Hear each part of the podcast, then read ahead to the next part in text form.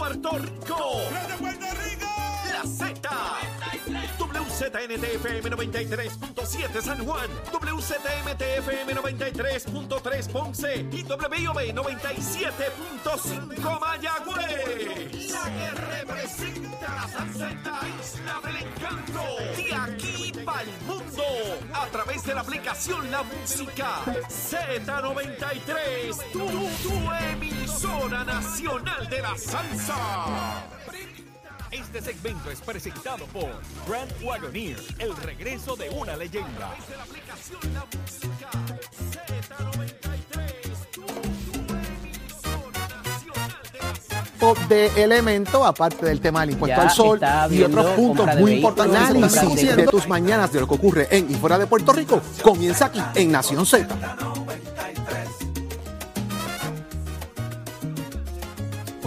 elemento, aparte del tema del impuesto al sol y otros puntos muy importantes. de Análisis de vehículos. tus mañanas de lo que ocurre en y fuera de Puerto Rico de elemento, aparte del tema del impuesto al sol y otros puntos muy importantes. de tus mañanas de lo que ocurre en y fuera de Puerto Rico comienza aquí en Nación Z.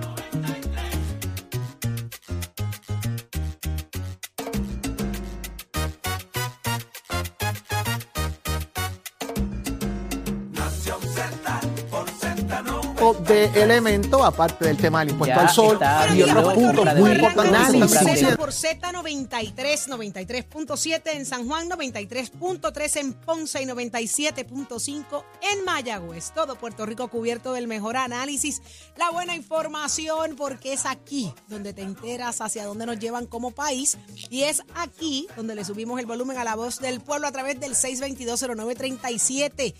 Así que anótalo por ahí, que tú eres parte de esta conversación. Buenos días, Jorge Suárez. Buenos días, Eddie López. Buenos días, buenos días, buenos días. ¿Cómo Estás activadito. ¿Cómo tú llegas?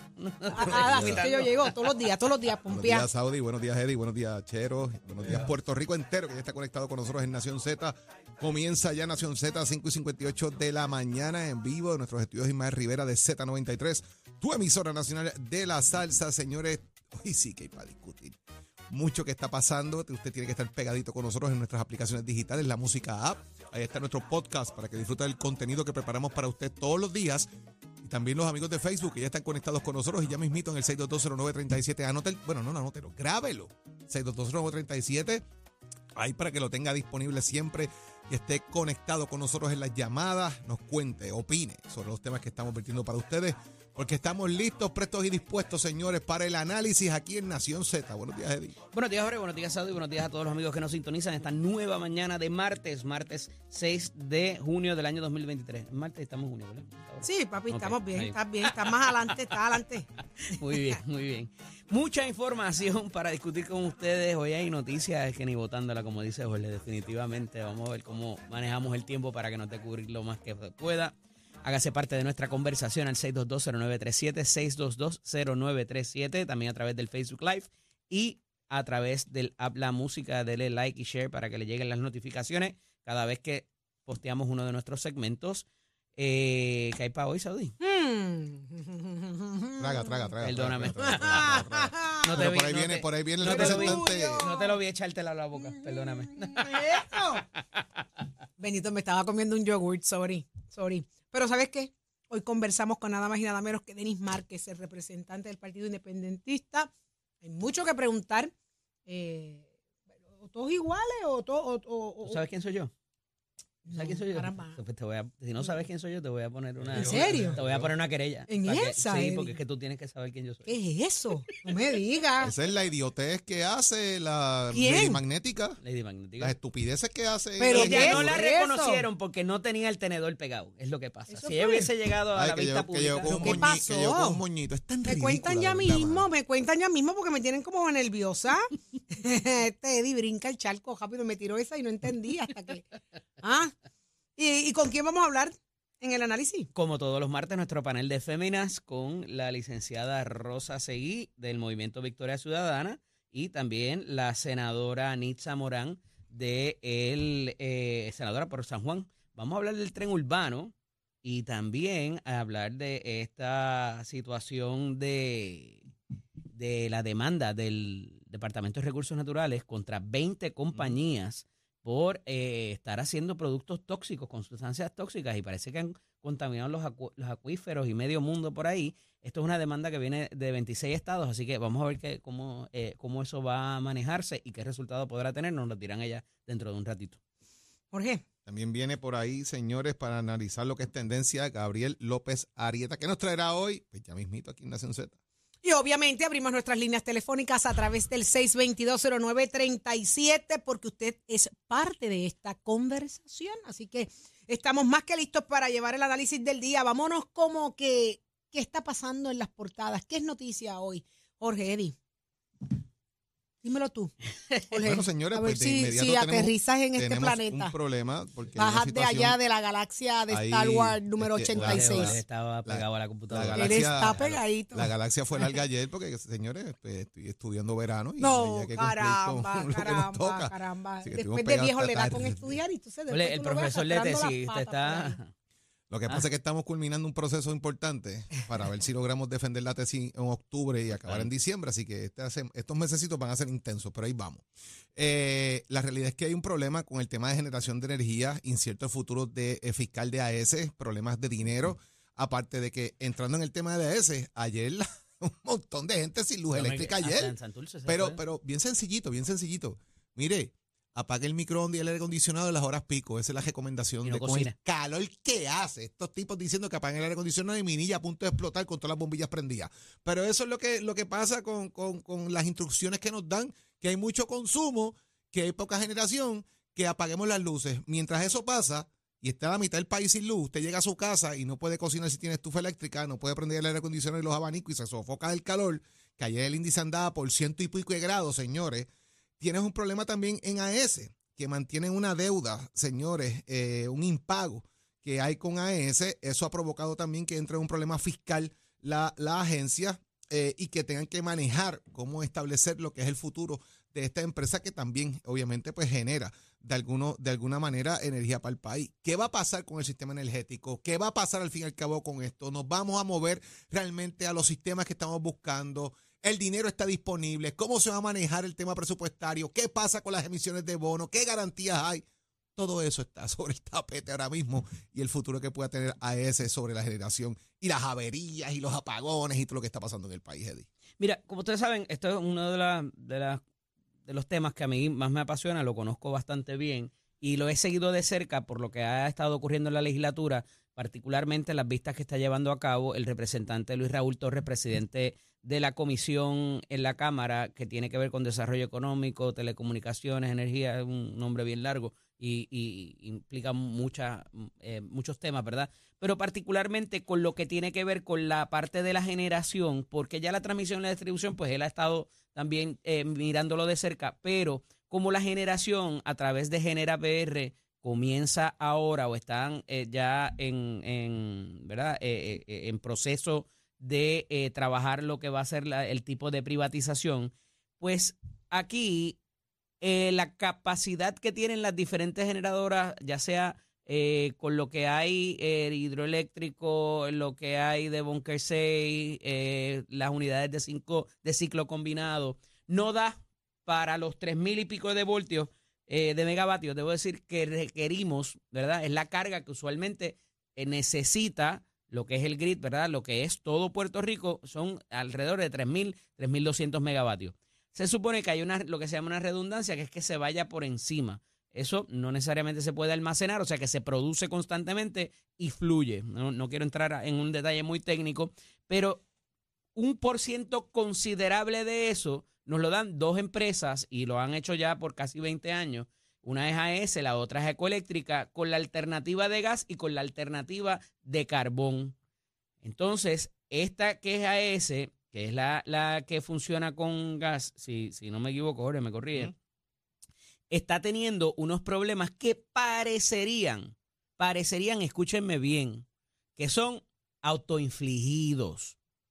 Ellos han coqueteado con la, con la idea de salirse del mercado y de hecho han tenido un problema de mantenimiento de sus máquinas que ha provocado el que tengan que salir de ese por ciento que fluctúa entre el 8 o 10% eh, de, la, de la generación que consumimos. De hecho, es una generación mucho más económica que prender nuestras máquinas de, la- de lo que es la Autoridad de Energía Eléctrica, que va a ser ahora Genera PR. Eh, y entonces, eh, cada vez que eso ocurre, nos causa cierto desfase en esas, en esas unidades y, cuando es ecoeléctrica ni les cuento. Y entonces parecería que ya no es un negocio tan bueno para ellos y están manejando, y esto es mi interpretación de lo que, de mi estudio, ¿verdad? Y de lo que he experimentado en las vistas públicas cada vez que se llevan a cabo.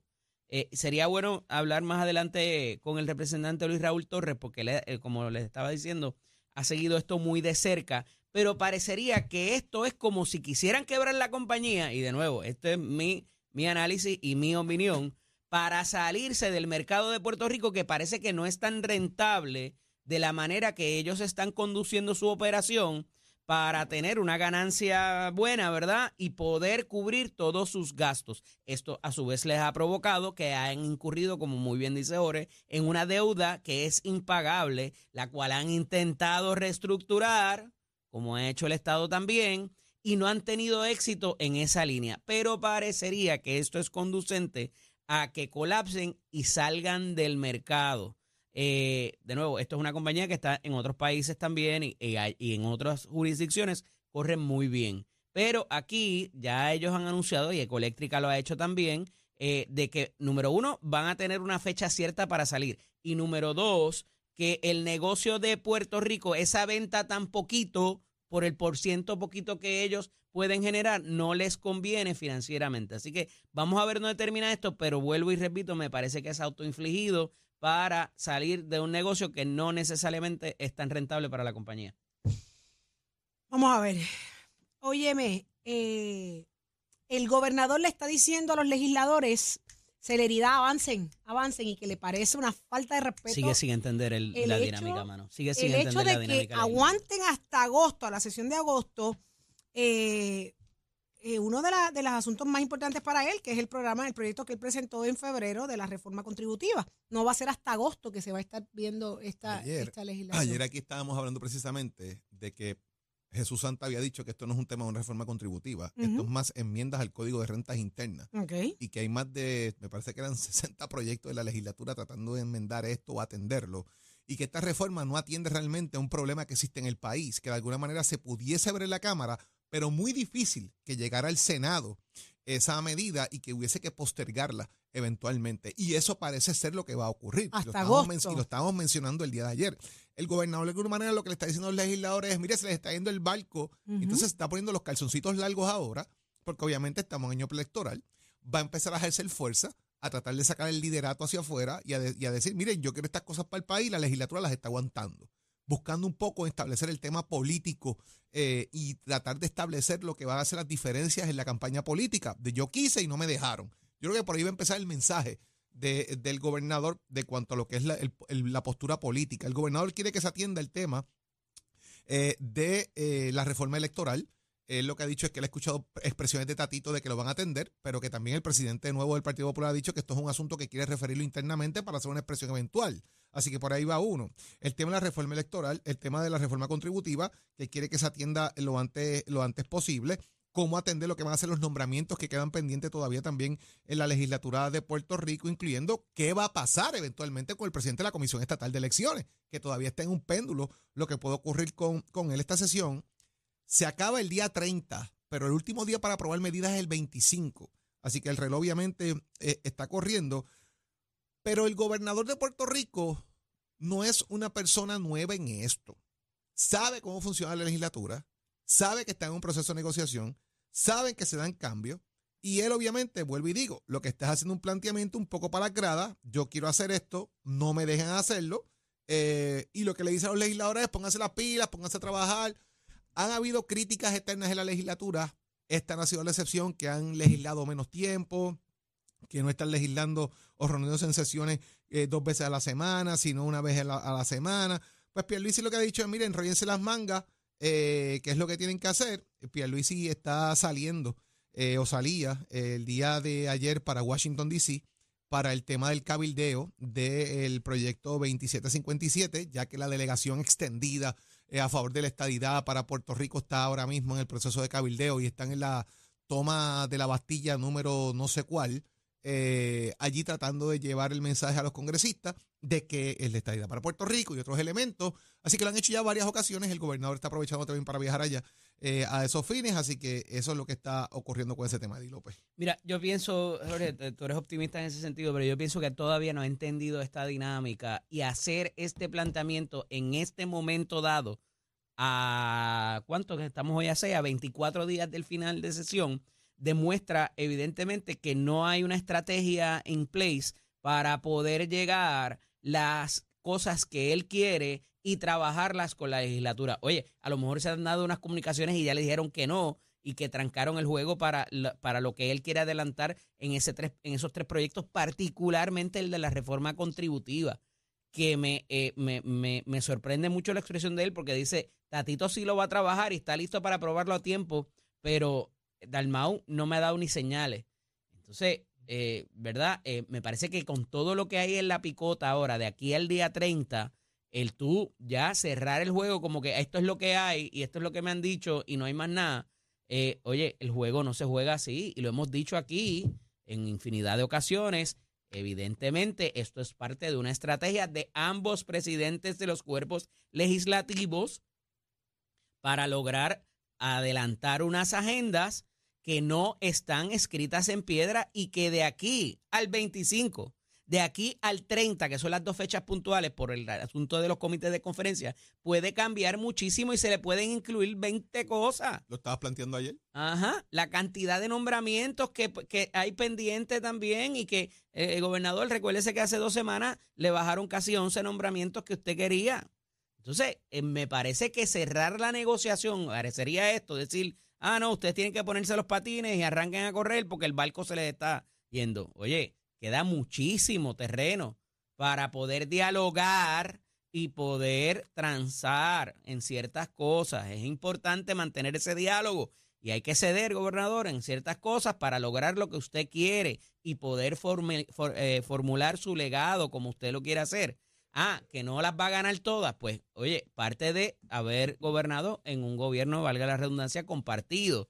Entonces, eh, me, parece que ese, esa, esa, hasta esa crítica en este momento eh, no es, es contraproducente contra lo que usted mismo quiere hacer. Eh, y entienda la dinámica, esto se junta al final y particularmente en las sesiones de presupuesto se le añade mucho a, este, a- a esta balanza, ¿verdad? Para lograr unas cosas a cambio de otras. Y esa negociación, a pesar de haber sido congresista, a pesar de haber estado en el gobierno en diferentes facetas, parecería que no la acaba de entender. Y obviamente tienen dos líderes que no son fáciles bregar con ellos, es la realidad. Eh, pero mantener el diálogo y la negociación es sumamente importante. Se lo seguiremos dejando saber desde este micrófono para que, ¿verdad? Para que pues, pues, pueda llegar. Quedando y dando, el pajarito mundo- volando. Y así- Quedando y y, esa dando, es- pajarito volando. Y esa es la dinámica de todas las legislaturas, inclusive a veces con los mismos partidos, y Jorge lo sabe, es más complicado todavía. El gobernador está politiqueando. Porque te secuestran las medidas, te secuestran en un nombramiento porque no le diste un puente o no le pusiste un techo a una, cal- a una cancha. Es así. Mira, me queda un asunto pendiente que quiero que toquemos más adelante y ¿De es el piojos? asunto de el, ese De también, piojos, ese ¿no? también. El, el- el ex vicepresidente de los Estados Unidos acaba de erradicar su candidatura. Y anunció el miércoles. Eh, anuncia el mi- bueno, si ya sometió los papeles a la comisión, ya le entregó todo, Pence está ready. Mike Pence. A coger la Está- pela. ¿Tú crees que va a coger una pela? Mike Pence. ¿Cómo ¿Tú crees? eso de- Pence no es ultraderechista. No. O sea, Pence no es un white boy. Ajá, eh, un tipo normal. No, levanta un- pasiones. No es un GOP extremista. Eh, y eso obviamente, pero hay otro renglón del Partido Republicano que lo ve con buenos ojos, ¿verdad? Ay, yo Eh, creo que ese va a ser el tajo y, y la ahí es donde sorpresa. viene la cosa interesante, porque cuán, cuán fuerte puede ser Mike Pence, que la gente lo tildó como traidor en cierta medida cuando el evento del 6 de enero en, en la capital federal en Washington, porque él fue literalmente el que entrega la candidatura y dice, no, eh, es que Trump no ganó, ¿verdad? Y ese proceso se da, lo tildaron hasta de... Por hacer lo correcto. Pero él va a hacer este anuncio en la capital de Iowa, en Des Moines, eh, donde se usa. Lo que pasa es que Des Moines tiene un- una particularidad. Es el primer lugar donde se hacen los caucus y donde se reúnen los caucus porque es donde primero se vota. Es la Así primera tiene- primaria. tiene una particularidad importante. O sea, porque estratégicamente- estratégicamente los demócratas y republicanos utilizan ese lugar. Yo estuve en un debate de- demócrata allí, eh, vi la dinámica que se genera. eh, y es bien interesante porque se vive mucho el tema político de los dos partidos. O sea, que él hacerlo allí, ese anuncio. donde empieza a medirse quizás un poco eh, por dónde andan lo- la gente, porque se llena de la gente va a visitar y se llena de gente de todos los estados buscando elevar el- el- la temperatura del debate. Él va a hacer este anuncio el miércoles allá, eh, donde cumple 64 años de edad, by the way. Él. Él, eh, CNN, va a transmitir el, el- Hmm. el proceso. Se une a Donald Trump, el gobernador de Florida, Ron DeSantis, a la, a la ex embajadora de los Estados Unidos, eh, Nikki Haley, al ex gobernador de Arkansas, Asa Hutchinson, whatever the name is, el senador por Carolina Salud, del por Sur. Tim Scott. Junto a ellos también presenta Ramons Wymie y Ryan Berkeley, Peter Johnson y Larry Elder. Así que ¿Cuántos van a ver- son? ellos van a tener por lo menos, bueno, los demócratas todavía tuvieron 16, ¿verdad? Algo así. Eh, ¿Y así- estos van por Y cuánto? después quedaron siete, los Esto siete es como una fiesta patronal. eso sigue, eso sigue bajando según se van, los chavos no llegan. van Según van negociando, perdiendo, según van se negociando, van eliminando, seguro. pero por ahí tú anuncias Mira, a todo el mundo ahí. mi ex esposa le decía a ¿Mi Des Moines- qué? Mi ex esposa le decía a Ah. Des Moines, a Chu, Iowa, porque tú pasas por allí y si vas en la carretera y, y estornudas, te pierdes la ciudad. ¿En serio? no es- ¿verdad? Y le dicen, en los, se les refieren a los flyover states. O sea, you fly over, tú no te bajas allí. O sea, tú, tú vuelas por encima de ellos, pero no te vas No allí. te- no te Eso- detienes. pero la importancia de, de- de la, del caucus de Des Moines, porque no es ni tan siquiera una primaria, es esa, que es la primera, y ahí tú empiezas a medir fuerzas de quién está con quién y la cantidad de delegados que puedes tener. Jorge, los numeritos En ya este tienen que haber salido. En este caso, Mike. Pence, en, con lo polarizada que está la controversia entre Ron DeSantis Ujú. Y Donald Trump, Ajá. es el equivalente a lo que fue aquí mi buen amigo Carlos Pesquera.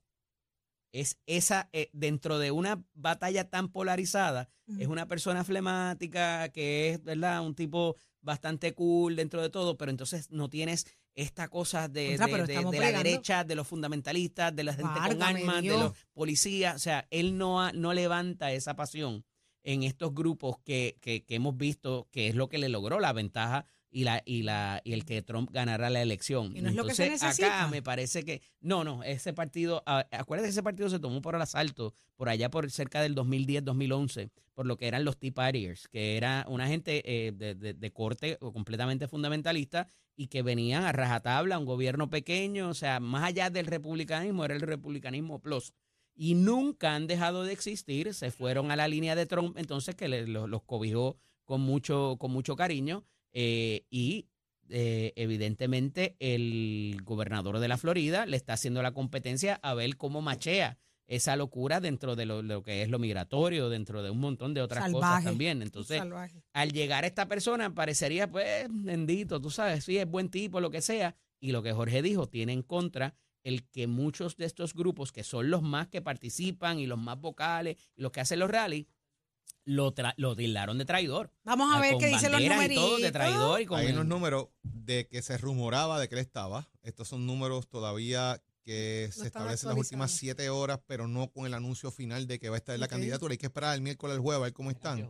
Pero ahora mismo, basado en esos números, Trump tiene 47%, DeSantis 23%, Ted Cruz un 4% y Michael Pence un 4%. O sea que todavía Ted está Scott, por encima. Haley, los demás nombres que mencioné están Búscalo en si lo- 3%, si puede. 2%, 1%. Así que hay que ver ahora con el anuncio formal de la candidatura cómo comienzan a variar. Estos, estos números usualmente son del hearsay, de que me dijeron que va, las posibilidades que esta persona fuera, si quizás pudiese ser.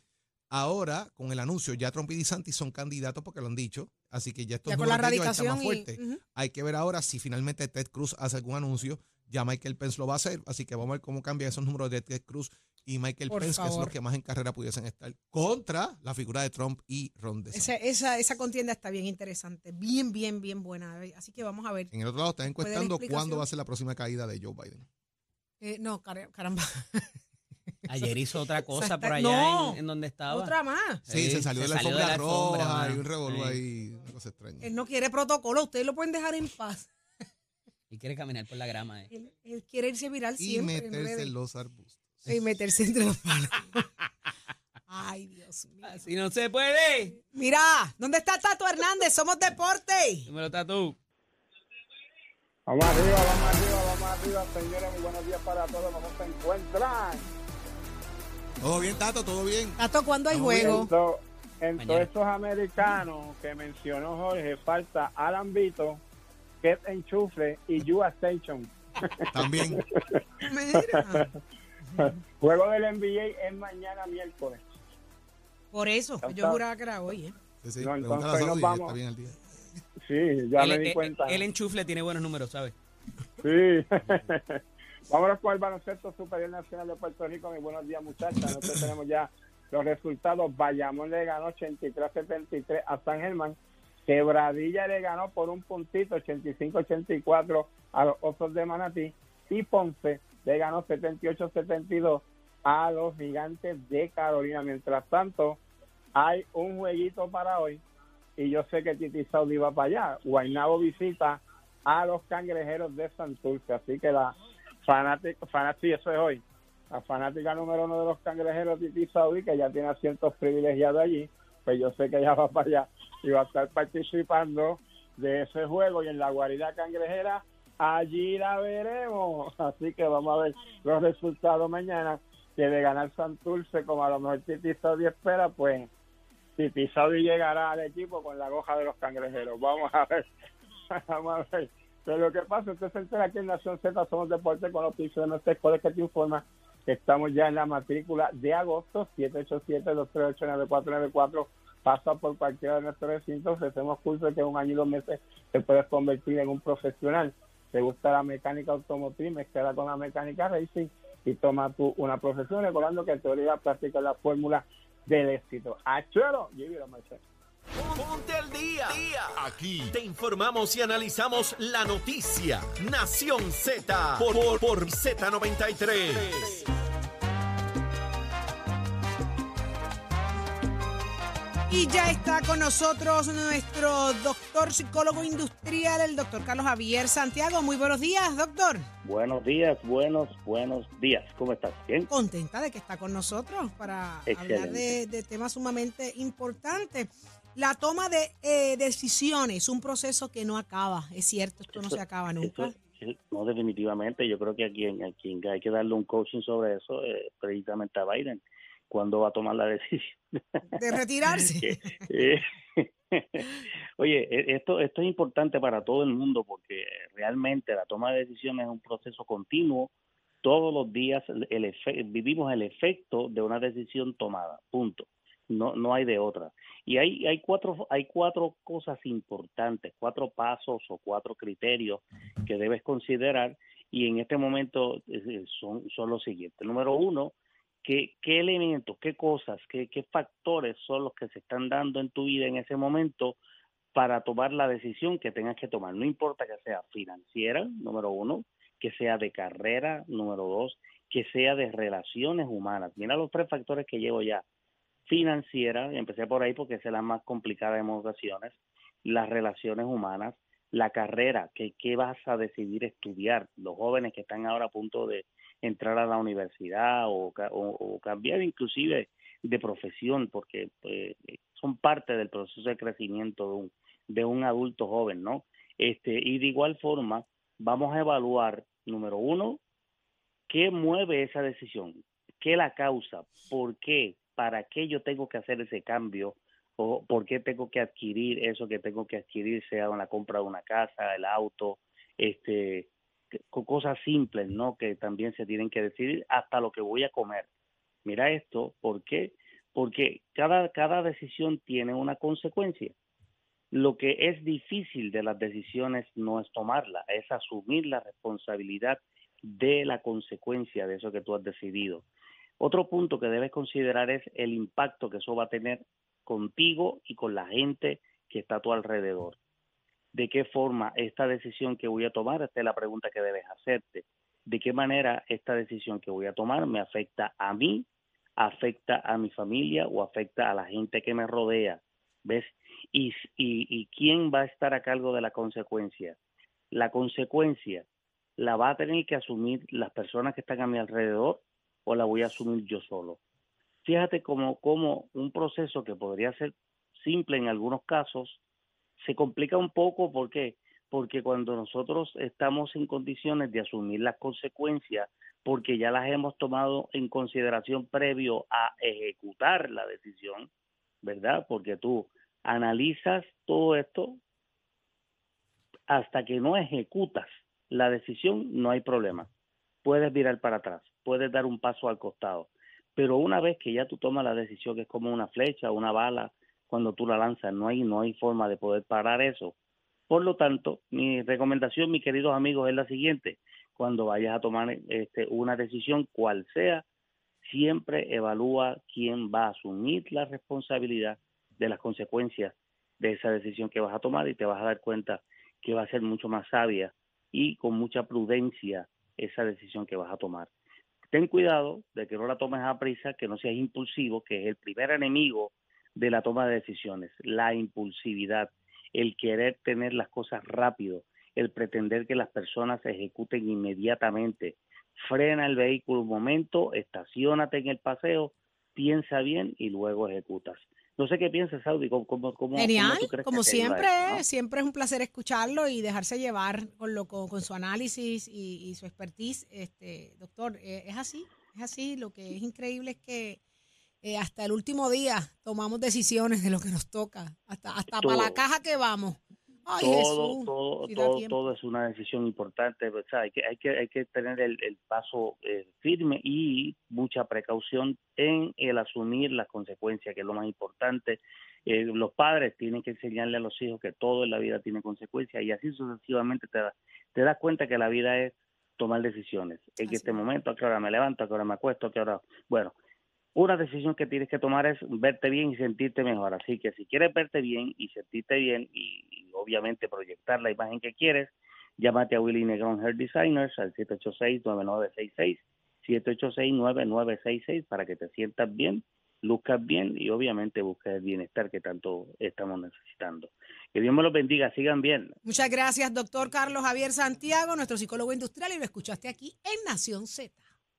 Próximo. No te despegues de Nación Z. Próximo. Lo próximo eres tú a través del 6220937 y escucha lo que tengo para ti, porque me interesa escuchar cómo piensas, cuál es tu opinión. Viene un aumento en la gasolina, va a subir la gasolina. Las razones te enteras ya mismo. Y por otro lado, mira, la lotería tradicional la quieren llevar ahora digital. Mire que para economizar el papel y otros asuntos. ¿Qué piensas tú? 6220937. Espero tu llamada.